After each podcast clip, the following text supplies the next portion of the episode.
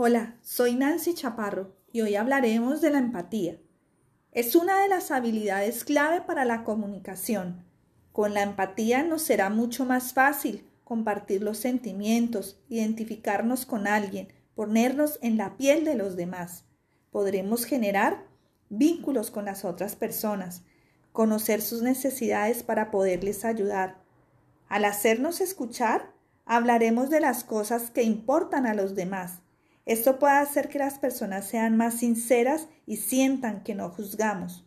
Podremos sentir lo que la otra persona siente.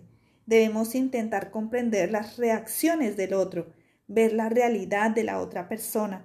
Podemos interpretar lo que le sucede, comprender sus pensamientos y sentimientos.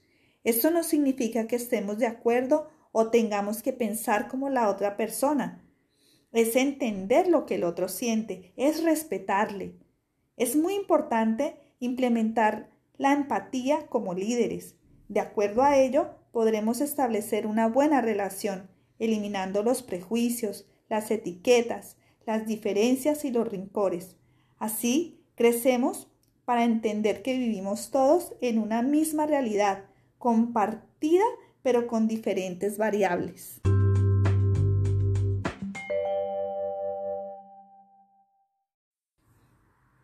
Cuando la otra persona siente que para nosotros es importante su opinión y que valoramos su posición, esa persona va a estar más dispuesta a comunicarse efectivamente con nosotros. Cuando conversemos con alguien, debemos estar completamente presentes en la conversación. Y esto significa atentos, escuchar efectivamente para entender y no para contestar.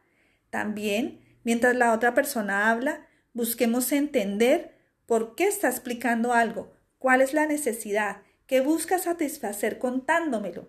¿Busca atención, aprecio, comprensión, reconocimiento u otra necesidad?